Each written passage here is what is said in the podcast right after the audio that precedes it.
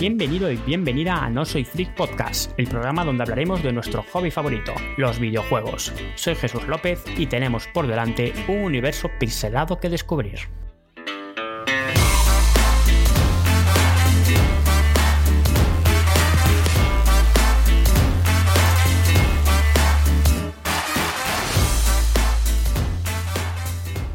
Buenas a todos, muy buenas a todas. Un año, un año ha pasado. Yo creo que más de un año. Aún no miré la fecha, la verdad, pero sé que era en el 2019 cuando terminé de grabar el último programa de No Soy Freak. La verdad es que tenía otra entrevista preparada, que era con John Tongs, pero la cosa se complicó porque básicamente perdí las ganas de seguir grabando el programa por cosas de, salud y cosas de aburrimiento y demás. No obstante, no obstante, este año, en, este nueva, en esta nueva temporada, sí que prometo más continuidad, porque una de las novedades es que no estoy solo, y es que me acompaña Tamara Fernández, la cual conoceremos después de esta breve introducción. ¿Qué va a traer este nuevo programa? Este, ¿Por qué escuchar este podcast? Bueno, la verdad es que no hay mucho motivo, no, hay, no te voy a vender, no te voy a decir, oye, pues con esto lo pasarás bien, lo, lo estarás feliz, estarás contento, aprenderás mogollón sobre videojuegos. Porque no es así, porque eso ya depende de cada uno. Aquí simplemente lo que he querido hacer es un programa donde pasármelo bien, donde poder comunicarme con vosotros y con vosotras. De hecho, aún estoy preparando para que vosotros, estilo Berto Romero o algo así, me podáis mandar vuestras consultas, o más bien que consultas, pues vuestras curiosidades y vuestras opiniones acerca de lo que vayamos comentando a lo largo de los programas. Porque yo creo que este programa quiero eh, convertirlo pues como en una charla, en una charla donde estamos tomando algo, eh, estamos en una cafetería hablando de nuestros juegos. Eso se va a notar a continuación cuando eh, me sienta en la mesa virtual, porque desgraciadamente, y aprovecho para dar un fuerte abrazo tanto a los pacientes como a los que no tuvieron problemas por esta gran pandemia, porque es algo que nos va, sin duda, nos está afectando a todos y a todas. Y me gustaría pues mandar un fuerte abrazo a aquellas personas que lo están pasando muy mal, hayan tenido mayor o menor problema. Yo creo que todo el mundo está bastante eh, bastante mal, pasándolo horriblemente por esta situación que nos ha venido a todos. Pero bueno, aquí estoy yo, aquí estoy con Tamara para poder, pues oye, mm, poner nuestro granito de arena. No estamos diciendo que gracias a nosotros lo vamos a pasar mejor, pero bueno, dentro de lo que cabe, estamos frente al micrófono y ya tienes un compañero y una compañera nueva con la que disfrutar de nuestro hobby favorito, los videojuegos. Entonces, nada, básicamente los programas van a tratar de eso. Estos programas aún estoy mirando cómo estructurarlo todo, porque no sé si, bueno, vamos a, vamos a, este programa al final es la temporada número, número 3, yo creo que es un reinicio, un reboot de todos los programas. Entonces voy a hablar un poquillo de lo que es el proyecto, tanto para los nuevos como los antiguos que a lo mejor se han perdido todo lo que he ido creando en estos en este año de silencio. Y es que no soy freak, no ya no es un podcast, ya no solo es un podcast, no es un blog, no, es una marca. Y por consiguiente la marca también tiene pues una tienda que he creado, una tienda de videojuegos que poco a poco va creciendo. Poco a poco estoy eh, eh, creando contenido, eh, hablando con editoriales, estudios, para que me dejen vender sus videojuegos, videojuegos independientes. Porque quiero que sea No Soy Freak una tienda no alternativa. Alternativa como, bueno, si no te gusta el mainstream, si no te gusta ir a, a, ciertas empresas a comprar juegos AAA y te gustaría más bien buscar entre, entre los indies algún tesorito o algún juegazo, porque estamos en una época dorada muy buena del mundo independiente, pues aquí está, no soy freak. Entonces, básicamente, yo lo veo como un complemento más, porque el hecho de que no soy freak la tienda de videojuegos sea indie, no quiere decir que aquí no vayamos a hablar de mainstream, o que en el blog no te vayas a encontrar con artículos, o que en el Twitch, en el canal de Twitch que también hago, de lunes, miércoles y viernes por la noche, juego a todo, juego a juegos independientes, juego a juegos retro y juego a juegos mainstream. Entonces al final aquí nos da igual si es indie, si es mainstream, lo disfrutamos igual siempre y cuando nos reviente la cabeza. Entonces básicamente en la tienda de No Freak vamos a ver eh, videojuegos independientes, pero en todo lo demás estamos abiertos a todo, abiertos y abiertas, porque esto es un medio que se disfruta entre todos y entre todas, nada de diferencias y nada de nada. Y hasta aquí puedo leer. Así que nada, ¿Qué más comentar? Pues nada, que en este programa lo que vamos a escuchar son los debates y las charlas y las risas de una Tamara y un Jesús bastante nerviosos en este primer programa, se va a notar a continuación cuando lo escuchéis, pero bueno, aún estoy pues mejorando algunas cosillas y sobre todo seguramente vengan las entrevistas. ¿Cuándo vendrán las entrevistas? Que yo tengo muchas ganas de hablar con gente que está ahí eh, eh, cavando y buscando sus propias, su propio tesoro, vendiéndonos su propio arte.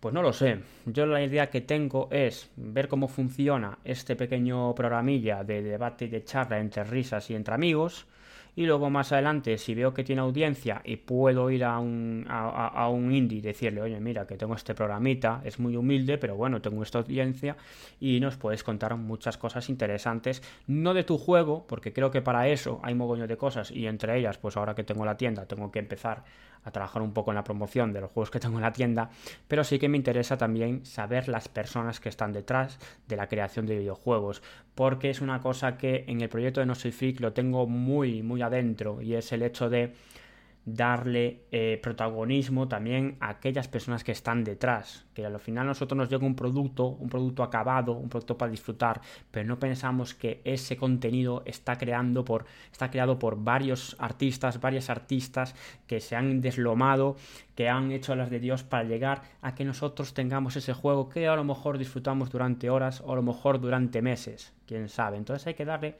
yo creo, opino que hay que darle también un poco de protagonismo y aplausos también a los creadoras y a las creadoras, no solo de videojuegos, sino de cualquier tipo de arte, porque yo, que hoy en día estoy creando, estoy haciendo mis pequeños pinitos para promocionar las movidas, pues oye, me parece un Cristo bendito. No me quiero imaginar si además te dedicas a eso laboralmente. Ya es algo meritorio. El hecho de que alguien pueda vivir de esto o que lo, tan siquiera lo pruebe, o sea, lo pruebe, lo intente, porque al final eh, la industria, cualquier tipo de industria, por la competitividad que hay y demás, es un Cristo, pues oye, sin duda se merece totalmente, total reconocimiento. Y en las entrevistas intentaré, si el futuro llega al cabo, pues seguir con la estela de la temporada 2. Básicamente, poder hablar hasta cómo fue el recorrido del, del artista o el artista para llegar al producto, a ponerlo en las estanterías virtuales o reales de nuestro querido eh, hobby. Y nada más, os voy a dejar ya porque tampoco es para eh, coger todo el programa, no quiero tampoco que dure mucho el programa porque quiero que lo utilicéis para cuando vais a la ducha, cuando vais a cocinar, cuando vais a, de camino al trabajo, cualquier otra cosa y no para, yo qué sé, para tiraros 40.000 horas eh, escuchando mi, linda voz y la preciosa de Tamara. Así que nada, vamos allá, vamos a la, a la, mesita que tengo preparada con Tamara y a ver si os gusta. Y nos vemos dentro de dos semanas, ya voy avisando, de todas maneras avisaré más adelante y con mejor contenido, porque esta al final es la introducción. Y las introducciones solamente son pruebas piloto que valen para ver si a ti te interesa seguirnos escuchando. Así que nada, vamos allá.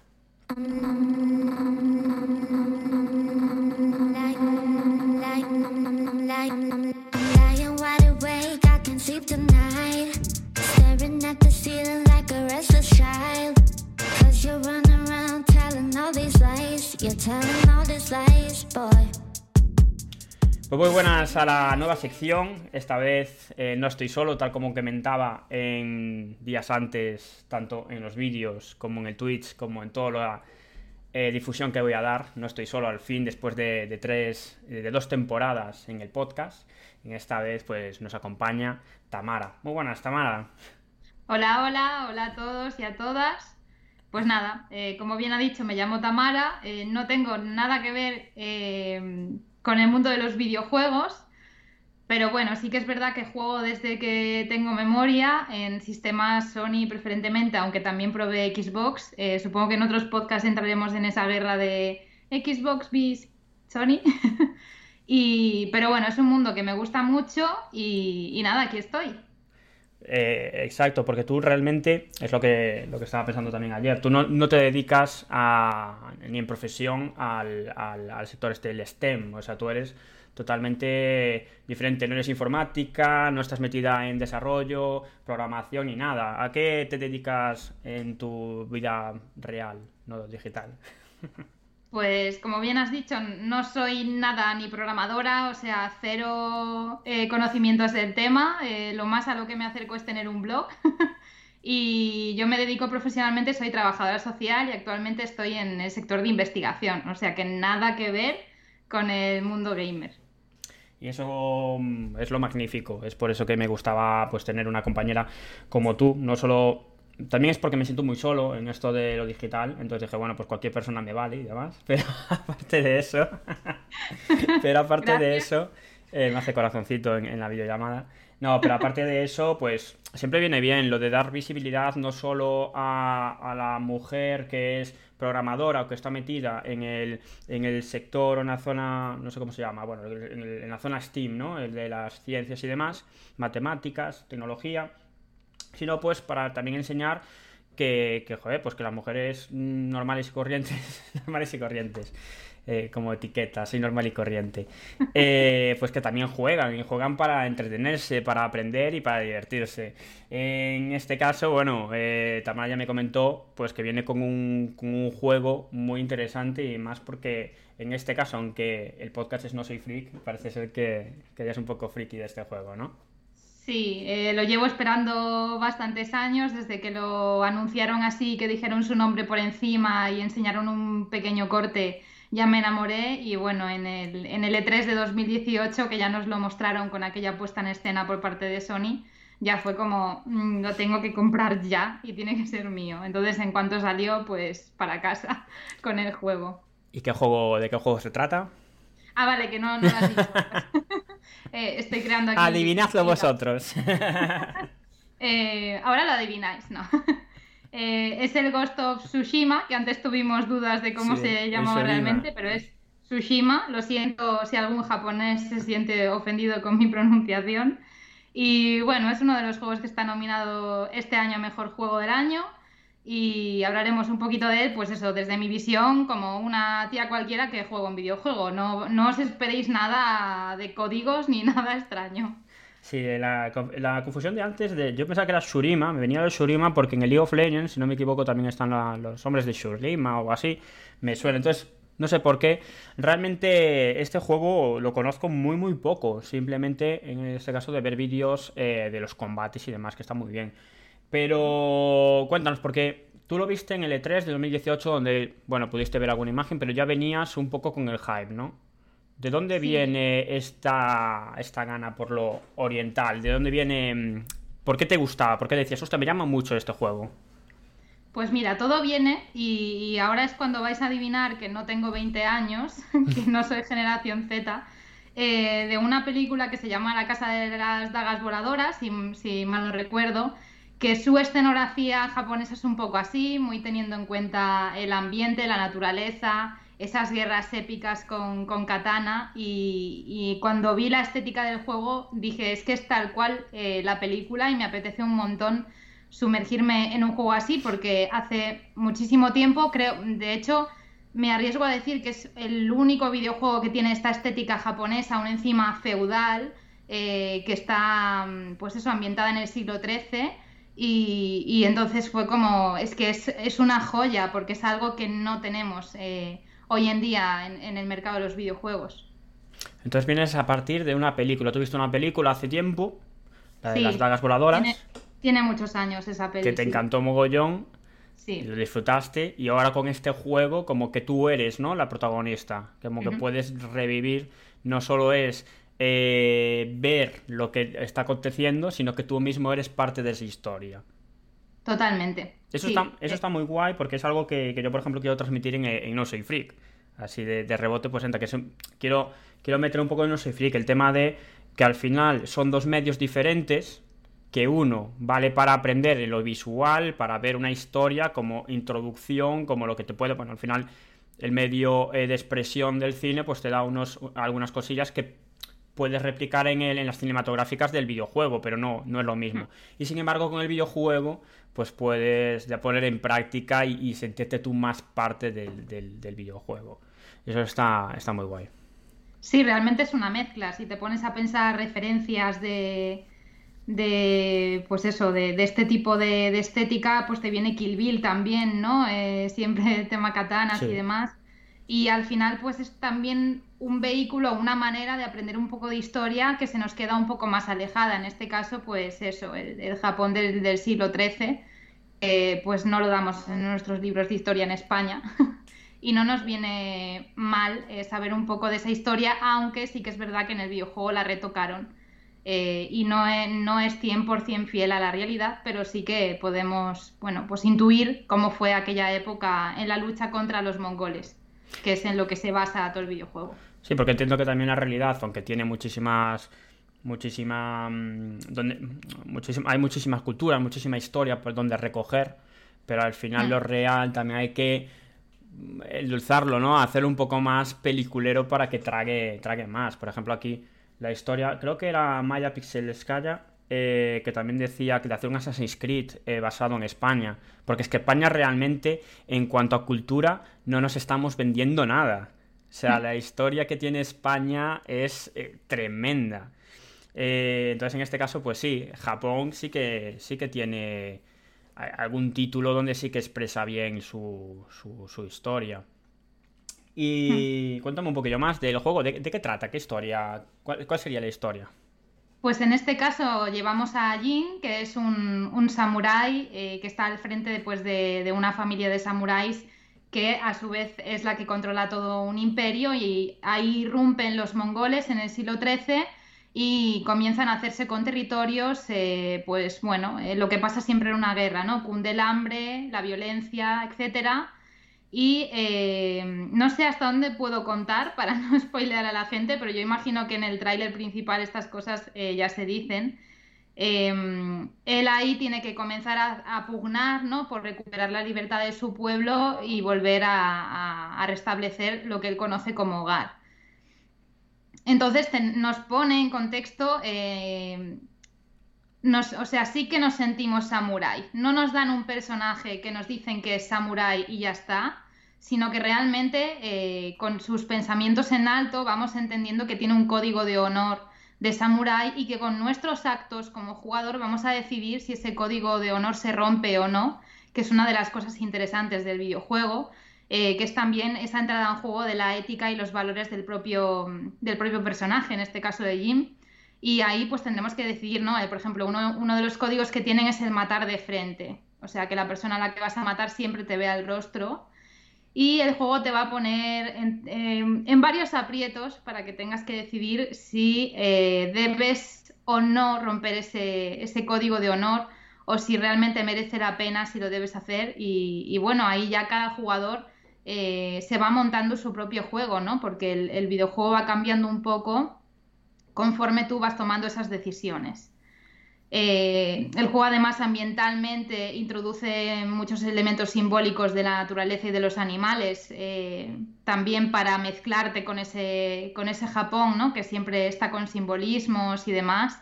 El viento es uno de esos simbolismos que ya se veía en el E3 de 2018, que iba a ser como un hilo conductor, el viento que siempre te lleva hacia donde debes ir y además diferentes animales que nos van guiando a descubrir cosas en el, en el mapa como el zorro, una oropéndula europea que es un pájaro amarillo precioso y, bueno, van apareciendo así, ¿no? Pequeños, pequeñas pinceladas que te meten mucho más en lo que es la, pues eso, en el, en el Japón del, siglo XIII. Me interesa mogollón, además, el tema de que comentas, ¿no? Que eso del código de honor y, no, y siempre que vas a, que vas a matar, hacerlo de frente. Es como que contradice un poco la historia que tenemos de los videojuegos de los samuráis o los ninjas, donde tendrías que atacar a escondidas cuando están durmiendo o tal. O sea, esto simple va a lo contrario. ¿Tú, ¿Tú, has podido leer o cercionar que este código de honor sea real? O sea, que los, que los desarrolladores hayan dicho, oye, que esto vamos a hacerlo lo más fiel posible. Hasta lo que he podido leer, porque sí que es verdad que me he vuelto como muy friki leyendo sobre esto, sí que es verdad sí que hay mucha historia de cine japonés que, refleja este, este, apartado, entonces doy por hecho que sí, que tenían ese código de honor de que siempre vieran el rostro de quien, de quien los mata. O sea que podemos confirmar. Podemos confirmar, confirmado. ¿Y qué me iba a decir? ¿Y lo de la el pájaro este que acabas de decir, europea dorado? ¿Eso de dónde sacaste ese nombre? ¿Tú también, gracias al juego, supiste o sea, dijiste esto, pues este se llama así, o fue porque ya conocías ese, a esa especie. Eh, se llama Oropéndula europea. y se llama así porque es un, es un pájaro eh, amarillo, eh, casi dorado, entonces para los, para los japoneses es como muy... es un símbolo. de, de, buen augurio. No voy a decir qué indica en el videojuego para dejar esa magia en el aire, eh, yo, ya yo a este pájaro ya lo conocía porque me gusta mucho observar a los pájaros, entonces eh, dio la casualidad de que este verano lo vi por aquí y nunca había visto un pájaro tan amarillo, tan exótico por aquí, entonces sí que me, puse a buscarlo porque aparte tiene un canto increíble y es eso, una oropéndula europea que va, es un pájaro realmente que es africano, entonces viene aquí en verano y se vuelve a ir en invierno a África, claro, al calorcito. A lo mejor era publicidad de Sony, que soltó unos cuantos por España. Y luego salió. Sí. Y el plan ahora... con lo que se ha gastado en publicidad este año, igual. Sí, también, también podría haber sido. Podría haber sido. ¿Y qué me dices de la experiencia del juego? ¿Cuánto más o menos lo pudiste disfrutar? ¿Cuánto, ¿Cuántas horas lo disfrutaste? No para que me digas, pues me duró tantas horas, en plan para que la gente lo pueda comprar, sino cuánto tú lo has exprimido al, al máximo. Eh, ahora mismo llevaré más o menos mitad de juego, lo que pasa es que yo me estoy parando a hacer todas las misiones secundarias con las que me encuentro.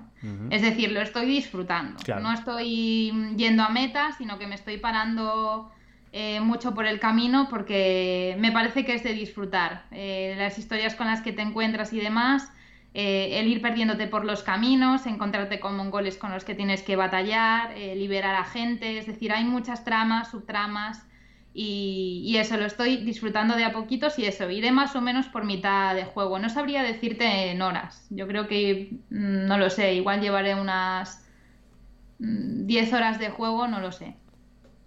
¿Cada cuánto juegas normalmente? Pues normalmente no, a este juego, sino a... ¿Cómo, perdón?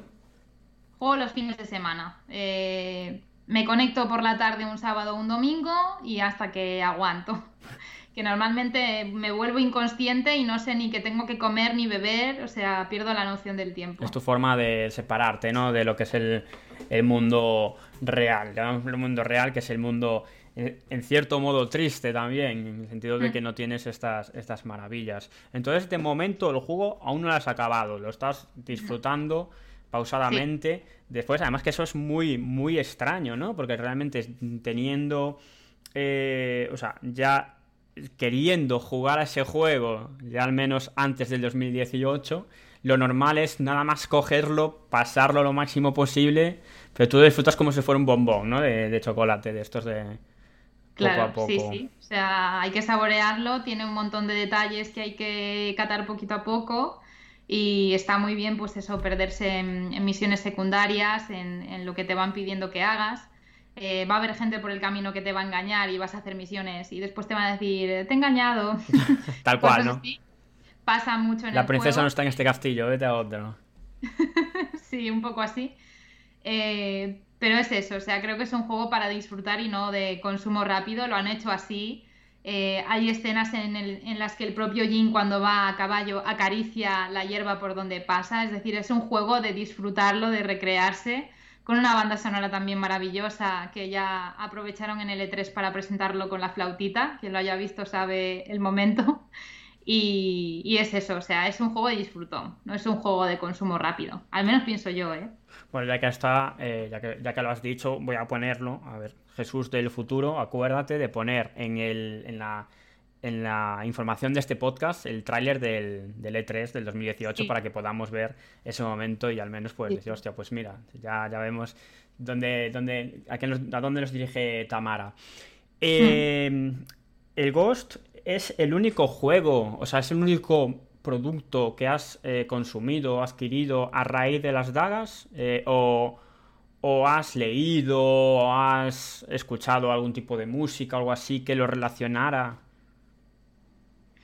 yo creo que de esta temática es el único que he consumido porque es el único que me ha llamado la atención, que realmente se han currado un juego que tú hablabas de Maya, que maravillosa. Si algún día nos escucha, por favor.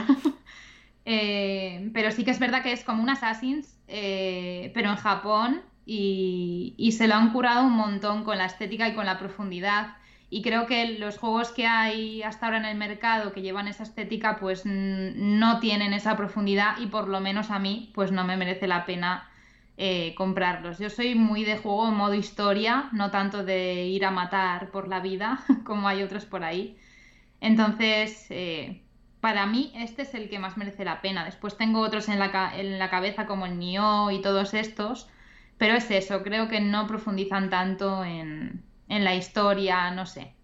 Les falta un algo. Y en cuanto a mecánica, eh, los combates o tienes habilidades especiales que ya son que ya son como bueno es un juego al fin y al cabo vamos a meterle alguna cosilla o intenta ir a lo, a lo más real eh, tiene combos que vas consiguiendo en combate cuanto cuanta más gente mates bueno gente mongoles mates tus enemigos que no los mongoles no son gente Bueno, el enemigo, cuanto más enemigos mates, pues más eh, posibilidades tienes de ir subiendo de nivel en, de samurai y ahí te van incluyendo como golpes maestros eh, que tienen nombres muy, muy muy elocuentes, ¿no? Como el golpe de la muerte y ah, todo típico. Sí, sí. El toque de la muerte o algo así se llama. Como los Simpsons. El toque de la muerte, Lisa. Y, y, eso es lo que puedes hacer con vos si te los vas memorizando y sabes más o menos cuáles son las combinaciones de botones, puedes hacer cosas muy, muy chulas. Eh, se, queda un poco ahí, tampoco, sí que es verdad que yo por lo menos disfruto mucho el momento batalla, a mí el llevar una katana me da la vida y no tenemos la oportunidad de tenerla en muchísimos juegos, ¿no? La mayoría ahora ya no son armas blancas, sino que ya directamente llevas, eh, pues eso, armas de, de fuego. Y entonces, pues es una maravilla. O sea, el momento juego es una maravilla. Si aún encima aplicas algún combo, pues es que. Y además llevas también arco que el arco lo puedes ir mejorando también y demás. Lo que pasa es que volvemos a entrar al conflicto, lo mato de cara en combate o le, reviento la cabeza con una flecha desde detrás. Es que al final ahí son las estrategias que se juntan con un poco con el con tu, con tu filosofía, la, filosofía del rol que quieras llevar en el juego. Entonces sí que es un poco un poco complejo, porque mm. yo me imagino, sin haber visto el juego, es simplemente en un vídeo, me imagino estar en una situación donde el enemigo que tienes enfrente es, eh, puede ser muy difícil, que con una flecha lo puedes rematar o mm. vas de cara. Y al final también se está mezclando un poco, sí, el tema de cuán real quieres llevarlo, porque al final yo si estuviera en esa época, efectivamente prefiero que me maten cara a cara, ¿no? Con, con mm. respeto. Ya que me matas, mátame con un poco de respeto que no enterarme. O sea, no, no sé, sería... Es curioso, la verdad. Sí, hay un juego que ahora mismo no recuerdo cómo se llama. Te lo voy a mirar porque es de los propios del Dark Souls. La gente que le molan estos juegos me estarán matando. Que también tiene que ver con el tema. Bueno, mezcla un poco. No es. No es japonés. Eh, pero mezcla. Mezcla la temática. Em, ¿Cómo se llama? Estoy buscando en internet porque ahora mismo no. No recuerdo, pero no sé si conoces la saga Dark Souls. Sí, sí que la conozco. Que está el Dark Souls, el Bloodborne, y había otro más. Sí. Que ahora mismo no recuerdo cómo se llama, te lo voy a decir ahora mismo. Pero no sé si eso mejor te podría llamar, porque yo cuando lo estuve viendo, sí, el Sekiro. El Sekiro Shadow Dice Twice. No sé si lo has... es eh, relativamente reciente, ¿no? es, creo que, no, es de, hace un año, ¿eh? O sea, me refiero el, estamos hablando de que el Ghost salió en el julio del 2020, si mal no recuerdo, si mal no leí, este ya tiene un año, es del 22 de marzo. Y de From Software, por quien lo quiere mirar. Y eso a lo mejor te puede llamar un poco la atención, porque me refiero en, cuanto a combate. Porque tiene unos combates muy chulos. Eso sí, tiene una dificultad que, que vamos. A lo mejor tienes que sufrirlo bastante. Yo en el Dark Souls, estoy jugando al Dark Souls como medio de terapia, porque todo el mundo, la gente me dice, yo juego al Dark Souls, me lo acabé, me lo acabé. Me gustaría ver cómo te lo acabas, porque es que es un sin vivir. O sea, de hecho, a mí me hace gracia David Bravo, que es un abogado muy conocido en internet, que no sé si lo, si lo cambió, pero en la vía de Twitter lo ponía. En plan, me ha acabado el Dark Souls, ¿sabes? Como un maldito mérito que flipas. O sea, tienes una habilidad alucinante. En, el Ghost Surima, el Ghost este, es que no quiero decirlo de cómo se llama, porque, porque seguro que me equivoco. En el Ghost, y nos entendemos todos. Sí. Eh, ¿Cómo ves el grado de dificultad? ¿Tú crees que estás jugando normal, en fácil, del difícil no hay modo dificultad? ¿O cómo es? Eh, creo que al principio sí que te permite regular la dificultad, creo que lo estoy jugando en modo normal, ni tampoco mm, modo vamos a morirnos todos, ni súper fácil. Eh, como todos los juegos, tiene como grandes jefes, vamos a ponerlo así, momentos del juego que te vas a cruzar con, pues eso, con grandes jefes que te lo van a poner un poco más difícil. Pero no me parece un juego que digas, es que he tenido que repetir la misma batalla 50 veces. No, en este no pasa, por lo menos en el modo normal no, no, no pasa así y es relativamente sencillo. No, no te has bloqueado en algún momento, o al menos en lo que sería por puzzles o algo así. Es como un trayecto, ¿no?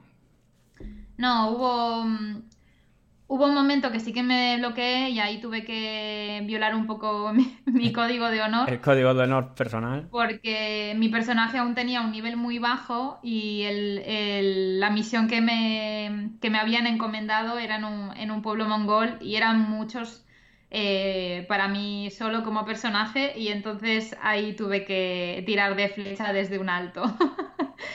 y ahí sí que me fue más difícil, que creo que lo tuve que repetir unas cuantas veces, pero ya está. No, pasa nada porque era un mongol, o sea, no era una persona, era un mongol, no pasa nada. Hagamos esa distinción, por favor. y, lo comentaba, o sea, comentabas antes que era parecido al, al Assassin's Creed. Pero haces mm. también parkour o, esas cosillas, lo básico, ¿no? Me imagino. No, no, no. no en este caso no hay saltos de fe, eh, como en el Assassin, ni nada de nada. No hay aguiluchos por ahí donde te dicen, hey, estamos aquí, salta por aquí, no sé qué. no, eso no. Eh, ya te digo, los animales sí que te van a ir llamando a ciertos sitios para desbloquear X cosas. lo voy a dejar así porque si no, igual spoiler. Mm. Y, mm, pero no, o sea, tú, tú, vas por el mundo, la verdad es que las vistas son impresionantes. Eh, no sé si me vas a hacer alguna pregunta del tema gráficos. Uy, ya sería, no como dime qué tal los gráficos, porque eso ya sería ir a lo establecido en cuanto a análisis de juegos, pero sí que si lo, si lo ves eh, interesante de comentar, algo, algo de mostrar adelante, obviamente. Sí, eh, yo como, como, podéis escuchar, o sea, estoy encantada con el juego, pero yo para mí, eh, estando nominado a Juego del Año, me parece que tiene unos gráficos malos en cuanto, por ejemplo, cuando vemos eh, las caras de los diferentes personajes que van apareciendo, me parece que le falta mucho. De hecho, juegos como el, el Red Dead Redemption, que también tela para decir el nombre 2, tiene unos graficazos eh, que le dan 8.000 vueltas al Ghost. Entonces, para mí ese es su parte, su punto débil, por así decirlo. El apartado gráficos, aunque las vistas son espectaculares y hay escenas en el juego que es para estar todo el rato compartiendo pantallazos, eh, sí que es verdad que se queda un poco cojo en comparación a, a los grandes que tenemos este año, como The Last of Us Parte 2, por ejemplo. ¿Crees que eso puede tocarles? Aunque en el caso de que pueda interesar que sea que ganen algún premio por nominar, o sea, por, ser el mejor juego del año y demás, ¿tú crees que en los gráficos actualmente, obviamente la respuesta creo que sí, pero, pero, así te respondo, ¿tocará más el tema gráfico o el, el, modo, o sea, la historia que viene detrás? Claro, es que aquí tenemos un, una temática muy original y poco, poco tocada, que, que se ha tocado con poca profundidad, bis Em, unos buenos gráficos. Entonces, claro, em, no me acuerdo ahora cuáles eran los demás que estaban nominados. Creo que eran Final Fantasy VII, el remake, y no sé si había un par más, ahora mismo no recuerdo. Y si los comparamos, por ejemplo, con el de Last of Us parte 2 y el remake, pues oye, yo creo que en tema de gráficos y aún encima que los acompaña una, buena historia detrás, creo que Ghost se queda atrás y no creo que, no sé si ya ha sido la entrega de, creo que no, eh, pero no creo que se vaya a llevar este año el, premio. Y el año que viene ya tampoco, porque es de este año, obviamente. Claro. Se va a quedar ahí. Vamos, es mi opinión. Bueno, pero al fin y al cabo no creo que tampoco hayan tenido malas ventas. De hecho, ha tenido muy buena crítica y yo me imagino que habrá segunda parte o bueno, al final no deja de ser... Cuando salen juegos que lo pueden petar, al final eh, otros estudios cogen el guante y desarrollan juegos parecidos. Entonces es, lo, hmm. es algo bueno que nos llevamos, porque al final tanto tú como, como yo, como los oyentes, eh, la verdad, nos da igual si gana el premio mejor de juego del año. O sea, no, yo me acabé el otro día un juego que es el mejor juego del año. pues mira tú. entonces, entonces está bien. De todas maneras, con el tema del mejor juego del año, así cogiendo un, apunte pequeñito, estuve viendo que está el, el Animal Crossing también, estaba, estaba tal. Y yo creo que el Animal Crossing debería llevarse, no, no creo que el mejor juego del año, pero sí una mención especial. Porque, coño, eh, lo siento por el humor negro que tengo, pero se ha llevado la mejor publicidad del mundo. O sea, el tío se ha invertido en buena publicidad, porque justo ha sido el juego que ha sido muy jugado en pandemia. A mí me dio la vida. Pero es que, o sea, es, es juntarse todos los astros para que tú saques un juego y justo ocurra, pues todo lo bueno entre comillas me refiero para que ese para que ese para que ese juego eh, pues consiga ser un, gran un gran título. No creo que los resultados que haya tenido se repitieran si no estuviéramos en esta desgraciada eh, etapa. Hmm. Sí, yo no lo he jugado, eh, ni vamos, ni, ni, lo he visto jugar ni nada. Yo solo entraba a Twitter y veía que la gente traficaba con nabos y con cosas así y no entendía muy bien qué estaba pasando, pero entiendo que ha sido un fenómeno, eh, pues bueno, como el Among Us, el Fortnite, todos estos, ¿no? Que al final se hacen virales por una razón o por otra y en este caso todos estos, bueno, en Fortnite no porque ya empezó antes, pero Among Us y y, el Animal Crossing yo creo que ha sido juegos pandémicos, lo podríamos titular. Sí, de hecho, si no me equivoco, el Animal Crossing eh, es una third party de Nintendo, o sea, no es propia de Nintendo y sin embargo es la que le da más la vida a Nintendo. Hay que recordar, o sea, hay que recordar, lo digo como si yo fuera un experto. Yo creo recordar que, que, claro, Nintendo vive mucho de sus propios juegos. Fuera de sus propios juegos, a Pokémon y ahora Animal Crossing, que es la, esta IP eh, que, lo está, que lo está petando. Yo lo jugué, lo tengo, pero sí que es cierto que no, que no considero que, sea el, target al que va dedicado este juego. Yo lo jugué un poquillo, me gustó mucho la comunidad, la comunidad sí que está genial, en Twitter hubo un revuelo, mira mis casitas, tal y cual, pero como juego a mí no me... es que yo no soy muy de craftear, entonces, eh, hmm. claro, eh, ese fue el, el problemilla. Pero bueno, ya que hemos hablado, si tú quieres comentar algo más del, del Ghost of, o Ghost of S, Tsushima. de ese juego, después de criticarle los gráficos, ni siquiera nos decimos dignamente su nombre. No decimos su nombre, porque, pues imagina, imagínate, no van a darle el premio al mejor juego del año porque no saben el nombre. Eh, se quedan en plan, gana el Ghost y todos, ¿cómo que el Ghost? ¿Ghost qué? ¿Ghost of? ¿Ghost of? y están ahí. La banda sonora. ya queda mi, mi, resumen para la posteridad del Ghost of Tsushima. Cuando lo acabe lo diré aquí. y a ver si os puedo añadir algo, pero vamos, yo estoy encantada. ¿eh? Y, y eso, en la industria de los videojuegos al final. Eh, evidentemente nos esperamos unos buenos gráficos, ahora también se añade el que tenga una buena banda sonora, ¿no? Que parece que la música comienza a cobrar un gran peso En, en, los videojuegos. Y yo creo que cada vez buscamos historias originales, ¿no? Creo que se confirma eh, esta tendencia. Estoy pensando ahora mm, en, varios videojuegos así más, el Cyberpunk que va a salir, el, el Death Stranding que fue super, era un juego súper raro que también pude jugar, pero era maravilloso, era una obra de arte. O sea, son juegos que tienen una mecánica, una forma de funcionar y una temática, una ambientación que es totalmente diferente a lo que estamos acostumbrados. Y yo creo que eso es lo que buscamos, ¿no? La novedad, que nos rompan el cerebro un poco. Sí, sobre todo los veteranos, ¿no? De los juegos, los que ya hemos visto todos, los que decimos, bueno, mira, esto ya lo hemos visto, queremos algo más, queremos algo nuevo. Ahora tenemos la tecnología suficiente como para que nos reinventéis el, cerebro. Eh, era lo que justo lo que te iba a comentar, el tema de, la música. Estoy viendo que lo tienes en Spotify, el Ghost of Tsushima, de, de Jan Eskeri y Shigeru Umebayashi. Umebayashi. Son 22 canciones y una, dos horas de, musiquita. Yo lo voy a, me lo voy a guardar porque lo quiero, por eso lo estaba buscando, porque quiero escuchar. A mí, yo soy muy, muy fan de, coger el Spotify y escuchar bandas sonoras. O sea, de hecho, tengo que escribir un artículo sobre la banda sonora de, League of Legends. O sea, es una maldita flipada lo que puedes escuchar ahí en el Spotify. Ajeno a lo que es el juego, que yo lo juego muy poco y soy muy manco, no tengo ni el rango, pero la banda sonora es la crema. Sí, yo también la he escuchado y tampoco lo he jugado y también la he escuchado y me parece... Es que, además en el, League of Legends, eh, eh, y esto ya da para otro, para otro programa, para hablar de League of Legends, pero, pero en este tema es que además cada X meses, cada vez que hay un evento, cada tal, o un nuevo personaje o tal, te saca una nueva canción. Y estamos hablando, es que me lo voy a apuntar de escribir un artículo sobre esto, porque cada vez...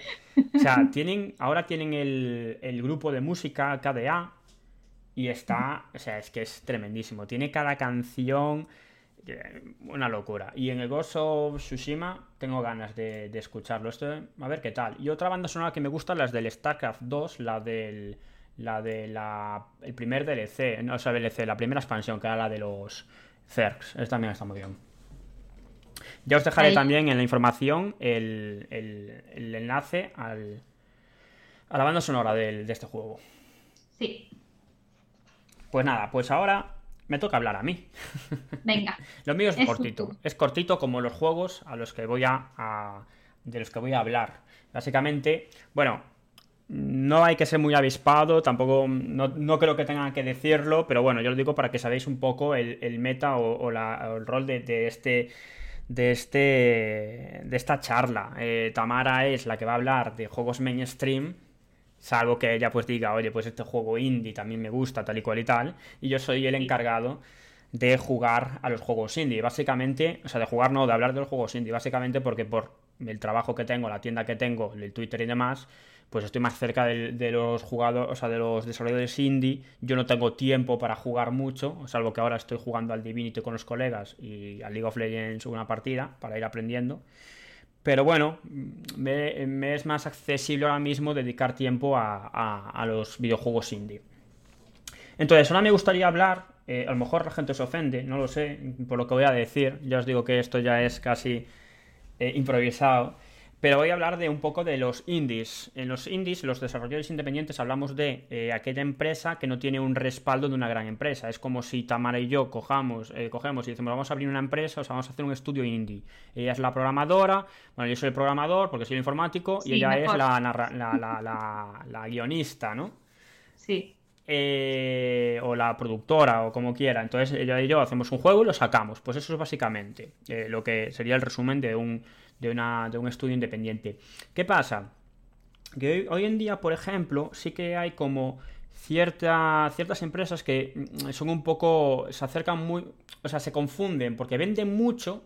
Entonces es que estos no son, eh, no son indies, son mainstream porque venden mucho. No quiere decir, una cosa no quita la otra, me refiero, son, siguen siendo independientes, aunque hayan vendido mucho, básicamente tienen un pelotazo de juego. ¿Qué pasa? Que luego también están los otros indies, que yo les llamo los indies, los indies underground, ¿no? Los que están, es como el rap, ¿no? Como tú tienes el rap callejero, violadores del verso de los años 90, o eh, pues el grupo del barrio que te da una maquetita para que la escuches. Eso ya serían los, los underground, yo les llamo los underground, los que no están ahí en petándolo fuerte, ¿no? Entonces en este caso sí que me gustaría hablar de una página que se llama Ichio, que me imagino que si el, que, el oyente o la oyente eh, está metido en los videojuegos, pues a lo mejor ya la conoce. Esperemos, me gustaría que muchos oyentes no tuvieran ni idea de videojuegos y que nos escucharan como referencia en plan para introducirse en este fantástico medio. Ese sería mi sueño. Eh, pero bueno, en Ichio te vas a encontrar en una tienda que realmente que lo pienso no debería hablar con, de ella porque me está haciendo la competencia. Bueno, yo le estoy haciendo la competencia a ellos. Pero, pero bueno, realmente es una tienda donde puedes comprar juegos eh, de, de, de, industria independiente. Tanto comprar como lo más interesante o lo interesante que también hay juegos gratis. Los juegos gratuitos, pues son, normalmente son juegos que hacen pequeños estudios y los suben para dar difusión, para darse difusión, porque a lo mejor, oye, que el juego está súper chulo, pero a lo mejor no lo ven para el mercado. Hombre, pues ¿a cuánto lo ponemos? A 50 céntimos, a un euro, a lo mejor ni lo vendemos. Entonces es mejor publicarlo gratuito, nos da visibilidad, o sea, nos da visibilidad y luego ya más adelante, pues ya dependiendo de cómo vaya el trayecto, pues a lo mejor sí que lo desarrollamos mucho más y listo. El Among Us, por ejemplo, sí que está a 2 euros, 3 euros. Ah, eh, salvo en Android que es gratuito. Y es cierto que el juego que lo salió en el 2018 y hasta el 2020 no lo petó. O sea, flipas. Esa empresa no sé cómo se, se siguió manteniendo. Raro es que sin ese éxito aguantes dos años. Pero bueno, yo os digo, Eh, ¿Por qué recomiendo entrar en Itch.io y mirar este tipo de juegos? O meterse en Twitter, o seguir en Twitter arroba no soy freak para que yo vaya retuiteando y veis los juegos. y veis los juegos de que, que voy me enseñando. Porque estos juegos sí que son muy pequeños para la persona que esté externa, que esté fuera. Eh, los ve cutres, ¿no? No es la primera vez que, por ejemplo, estoy en, en el Twitch y estoy retransmitiendo un juego, por ejemplo, el Alone in the Dark desde el 93 y dicen, qué cutre. Ya, bueno, pero es que así son los juegos del pasado, ¿sabes? No son tal. Pero en este caso, estos juegos pueden parecer cutres, pero realmente lo interesante son en lo que nos quiere comunicar el estudio. Vale, hay que pensar un poco lo que es el valor humano. Estas personas no dicen, mira, no tengo nada que hacer, voy a crear un juego. No, tienen ahí un planteamiento, tienen un tal y dicen, pues esto es lo que voy a sacar. Y ahí está su objetivo. A mí realmente es, interesante el... Normalmente, de hecho, ayer en el Twitch que estaba jugando, eh, eh, normalmente cuando juego hago unos, unos de consejos, ¿no? En el sentido de, si algún día estás perdido en el juego, busca luces, porque normalmente son pequeños trucos que utilizan los desarrolladores para que tú sepas por qué camino tienes que ir. Entonces a mí me gusta pensar un poco como si fuera el desarrollador. Dice, ¿qué, qué me quiere decir el guionista? ¿O qué me quiere decir esta empresa? Entonces de esa manera ir diciendo, a ver, porque realmente yo creo que es ahí donde podemos criticar al juego. Bueno, pues al final realmente el mensaje que me quiere decir no me llega, no, no es lo que me quiere. Ellos quieren decirme una cosa, pero a mí no me llega. Entonces creo que ahí en la ejecución está mal. Entonces en estos juegos se refleja mucho eso. Hay dos empresas que ya les dije, bueno, los estudios, que ya les dije ayer en Twitter, mierda, se me ha olvidado eh, corresponderos al correo electrónico que, es, que tengo ahí en el correo electrónico y no os estoy diciendo nada, pero sí que ayer sí que pude probar sus juegos, que uno es eh, del colectivo Arume, que se llama Grelo, el juego, y está muy guay. Es, es, un juego muy muy simple, simplemente es como si fuera el juego del dinosaurio de Google, ¿sabes? Este del Android, cuando del navegador, de Google Chrome. Cuando te quedas sin internet, nunca te quedaste sin internet, o sea, vives en un sitio de lujo, no estás, no estás en mi propia en mi misma compañía. Normalmente cuando se te cae internet y estás en Google Chrome te aparece un dinosaurio y te dice eh, no hay internet, ¿no? No funciona internet. Y si tú le das al espacio, el dinosaurio salta y comienza un, un minijuego que consiste en es un dinosaurio que tiene que saltar un cactus, ¿vale? Que tiene que saltar cactus. Y a medida que va saltando cactus vas ganando puntos. Bueno, pues el Grelo de Colectivo Arume, que los podéis seguir en, los podéis seguir en arroba colectivo Arume, para ver un poquito más. Este consiste, es un perro que está muerto, no es que está muerto, es un fantasma, o sea, es un, es un esqueleto de, de, perro. A lo mejor no, nunca murió, a lo mejor siempre nació así, es una, también es una cosa... Pero bueno, la historia es, el tío va corriendo por un cementerio y tiene que coger galletas. Tú tienes que intentar que no choque contra los ataúdes, ni con murciélagos, ni con zombies. Entonces, básicamente es coger puntuación. ¿Qué pasa? Que ellos le dieron una rosca. Básicamente es, si tú ganas muy buena puntuación, sales en un ranking. Y ellos van publicando el ranking en Twitter cada X tiempo. Está muy bien. Sí, está muy, buen, muy bien, porque así ellos, o sea, tú disfrutas del juego, ellos mandan, la, mandan en Twitter tal, y yo lo, yo lo pensaba ayer, dije, de hecho yo jugué por eso, dije, voy a juiciarme a este juego porque así, si me pongo de nombre No Soy Freak y ellos lo publican en Twitter, es publicidad gratis que me hago de, la tienda, tío. Estrategias de marketing para hoy. Sí, entonces yo me imaginé, tío, o sea, me parece increíble por eso. Tú imagínate que el CM o alguien de Burger King o de McDonald's o de la industria se fijen en esto y ves a la peña los de Pizza Hut, Kentucky Fried Chicken compitiendo en Grelo para llegar solamente para estar en las primeras posiciones de la clasificación, solamente para decir, aquí estoy yo, ¿sabes? que aparte son juegos muy simples pero muy adictivos. Sí, sí, sí, sí. Sí, porque además son juegos que no, que no hay tiempos de espera ni nada. Mueres, vuelves a empezar y listo, y estás ahí taca, taca, taca, taca. No, la verdad es que ya te digo, el juego gráficamente me parece muy, muy bonito. Pero claro, ahí también yo muchas veces lo comento, que a mí con el pixelar me, me, me enamoras. O sea, el pixelar, yo creo que el pixelar, a diferencia del 3D, es mucho más fácil eh, hacerlo bonito. Porque en el 3D, como ya estamos acostumbrados a cierto. a cierta calidad. Como tú intentes hacer un personaje y lo intentes hacer lo más realista posible, te va a quedar mal. Porque no tienes la misma tecnología que tiene la industria. Entonces, claro, sin embargo, con el pixel art joder, ahí tenemos, por ejemplo, a Marina de, de Constructeam. Hace un, minim, eh, hace un pixelar muy minimalista, pero que, joder, que un día yo me acuerdo que en Twitter puso un personaje y dije, coño, si es. Eh, la camiseta es de este juego. Y yo solo veía pues como 4 píxeles, pero se notaba que el, eh, o sea, tenía ahí cierto rasgo que decía, ese es ese juego. O sea, y efectivamente. Entonces, está muy bien, está muy bien. No digo que sea más fácil, ¿eh? ni más difícil, porque todo, porque el pixel art tiene su curro y demás, pero sí que el pixel art es más fácil de enamorar. En mi caso, personalmente. Sí. Y otro de, lo, de, otro colectivo, me parece muy interesante esto, porque me fijé que eh, colectivo Arume y ahora colectivo Digital Monster, que realmente es Digital Monster Collective, que lo podéis seguir que en arroba de barra baja m barra baja collective, eh, me interesa que se llamen colectivos los dos, ¿sabes? Como que, ¿por qué colectivos?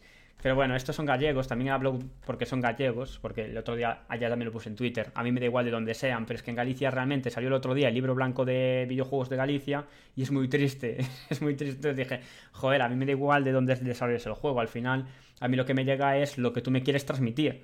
Pero bueno, ya que puedo, pues sí que me gustaría eh, promocionar un poco lo que tengo en, en, mi pequeño en mi pequeña comunidad. La terriña. En la terriña galega. Digital Monster eh, es, es, un colectivo que no se dedica solamente a los videojuegos. También, eh, si vas a la página web, vas a encontrar cortos, vas a encontrar ilustraciones y también videojuegos. Los videojuegos en sí son muy sencillos también, pero también tienen sus ideas. Hay un juego, yo creo que este en este, en este tipo de juegos no buscan divertir, no es entretener, no es en plan, venga, pues pásate ahí toda la tarde y tal, sino que intentan captar un mensaje. Por ejemplo, tienen un juego que es de saludar a la gente. O sea, está en un parque, tú lo ves en un parque y ves a la gente pasar y tú tienes que pulsar encima de ellos para decirles hi. Entonces, en plan, tú les estás y dices hi, hi, y están saludándose todos. Pero ¿qué pasa? Que entre la gente que va por ahí, tú ves a gente que está mirando el móvil y está... O sea, no, saludan, tienes que insistir para que saluden y, no... Entonces te dices, joder, pues mira, es cierto, o sea, en vez de pasear, disfrutar de la vida, porque ellos al final cuando terminas ese juego, que es, es como hay un, hay un temporizador, cuando terminas el, cronómetro, em, ves fotos de gente pasándolo bien, jugando, tal y cual. Entonces, como para concienciar, plan, oye, pues te estás, con tanto movilito y demás, estás perdiendo un tiempo precioso. Que el móvil está bien, la tecnología está bien, pero oye, si estás en el parque, eh, mira un poco para adelante Sí que es cierto que yo no saludaría a todo el mundo. O sea, yo cuando voy por la calle y me saludo un desconocido me da miedecito a ver qué quiere esta persona. Pero... Sí, llevado a la vida real puede ser un poco, desconcertante. Un poco loco, ¿no? el mensaje nos va a venir muy bien, sobre todo ahora cuando volvamos a la normalidad, que imagino que, o espero que pase pronto, pues un poco mirar a nuestro alrededor, ¿no? Levantar la nariz del suelo o del móvil. Ya, verás, cuando, cuando volvamos a la normalidad y empiecen a salir las películas de pandemia 2020, el virus, videojuegos, o sea, va a ser una, una locura. Luego otro juego que tiene que tienen los Digital Monster Collective, este sí que también sí que me gustó, o sea, el anterior también me gustó, pero sí que le dediqué pues lo que una partida, porque ya además eh, saludar a la gente y demás, el reto estaba en no, no dejar a nadie sin saludar. También es que me daba un poco de pena. Era como veías un viejecillo por ahí, era en plan, hi, hi. Era, una locura. Y el otro juego eh, que, sí que, sí que me gustó, que es el de Warland Escape, este está muy bien. Y es de, básicamente, eh, te enseñan, hay un, hay un mapa, bueno, un mapa, hay una ilustración, que normalmente un bosque o, alguna otra cosilla Tienes abajo unos dibujitos como de comida, uno de un dibujo, de, una tabla de pintar, otro de una patita de, un animal, y luego un corazón. Y en, el, y, en el, y en la ilustración ves palabras. Entonces aparece el red, cat, eh, eh, love. Entonces tú tienes que buscar esas palabras y arrastrarlas al a lo que si es un color, si es un animal, si es un tal. Y está muy bien porque además por ejemplo, te pone red y la palabra red está en azul. Entonces te me cago en la... ¿Cómo me cabrón?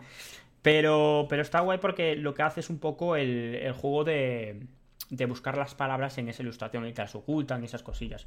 Entonces está, está guay. Y ya te digo, e, ellos mismos ya lo dicen, que esto es para...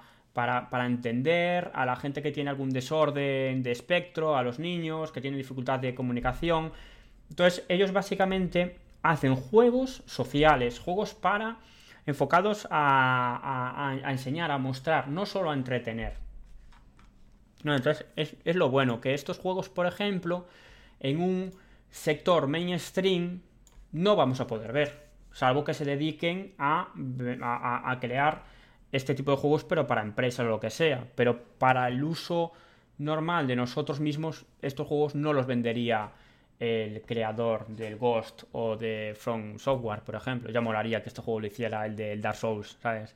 Modo ultra difícil para niños autistas o niños que tengan tal y le metes un puto problema que para eso ya tiene la vida en general, ¿sabes? En plan, vive y mira cómo está toda la vida para que... Y mira cómo te, te, tratan. Eso sí que es el Dark Souls de verdad. O sea, es una punta de locura. sí, a ver, al final eh, son juegos es eh, lo, mm, que intentan romper un poco ¿no? con, ese, con esa afirmación de es que los videojuegos no nos, no nos enseñan nada, ¿no? O no pueden ser educativos, inclusivos, pues claro que lo pueden hacer y mira, aún encima eh, aquí cerquita, o sea que maravilloso. Yo tengo una pregunta, que es, estos, estos videojuegos que todos que nos has dicho, eh, ¿son para PC? ¿Se pueden jugar en otras plataformas? Normalmente, o sea, el, Itch.io es para PC, y normalmente ahí dentro está para PC, pero sí que es cierto que, por ejemplo, Colectivo Arume sí que tiene el juego de Grelo, lo tiene para Android, Y eh, Monster Collective creo que no, creo que esos ya son para. los puedes jugar directamente en, en PC, en navegador.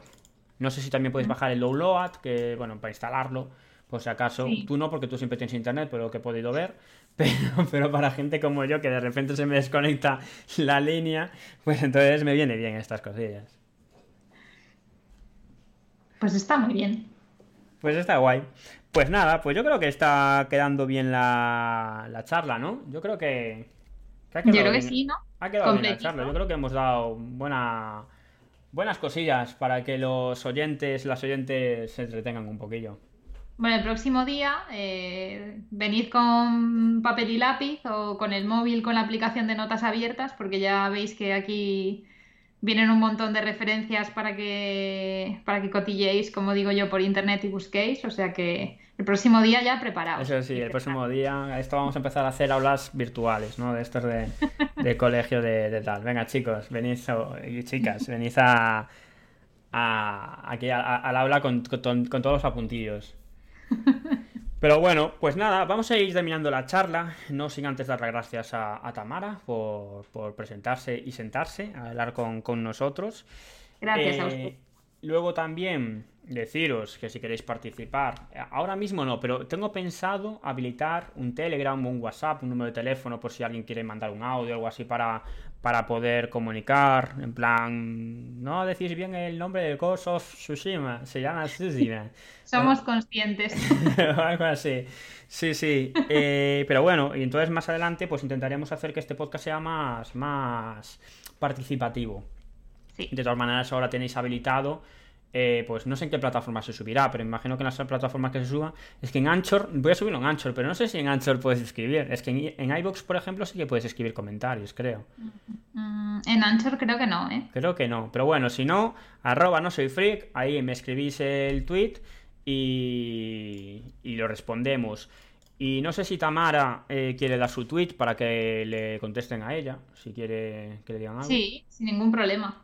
Eh, no me acuerdo cómo es. Ya, es que lo estoy buscando yo en el. lo estoy buscando yo en el. Así de desastre es. No sé cómo me llamo. Tamara F. Dez Arias. Tamara Fernández F. Dez, F. Dez Arias. De todas maneras, lo pondré también en la información del podcast. Toda la información del podcast. Toda la información del podcast. De hecho, viene bien si os interesa el trabajo social, eh, Tamara también tiene un podcast. Entonces, además hace entrevistas y esas cosillas. Entonces, viene bien que la, escuchéis ahí. Eh, no se puede escucharla ahí y no escucharla aquí. No, o sea, tenéis que escuchar aquí. Lo, chulo es ver la diferencia. Claro. Es como la Tamara seria, ¿no? En su profesión, que también adoro y demás, y aquí es la, la distendida, la que ya le da igual todo, pronuncia mal el nombre del ghost y no pasa absolutamente nada. Ves ahí en tu, en tu podcast, ahí todo profesional, muy buenas, señores y señoras, no sé qué, y aquí es en plan, pero qué, ¿quién es esta? Viene borracha, ¿qué le pasa? No, no, no, aquí no consumimos sustancias ilegales. no, no. no. Bueno, pues nada, pues muchas gracias a todos y a todas. Seguid, ya os digo, tenéis el Twitter, tenéis Instagram. Estoy intentando que todas mis redes sociales sean no soy freak a secas. problema es que la página de Facebook creo que ya se llama No Soy Freak Shop, porque no había No Soy Freak a secas, porque mi antigua cuenta la robó, entonces Facebook no me deja cogerlo, o sea, es una locura, a ver si lo soluciono. A ver si lo soluciono, pero bueno, eso son cosas que no interesan tampoco al, al espectador. Así que nada, nos vemos dentro de semanitas en el nuevo podcast que ya veremos de lo que hablamos, porque yo ahora mismo no tengo nada, no tengo, no sé, no sé qué voy a hablar. Yo tengo una leve idea em, promocionada por el Black Friday. Por el Black Friday, Black Friday, ese es el, para los clientes es la alegría, eso sin duda. Mm. Bueno, pues nada, no nos alargamos. Venga, nos vemos. Hasta luego. Hasta luego, chao, chao. Thank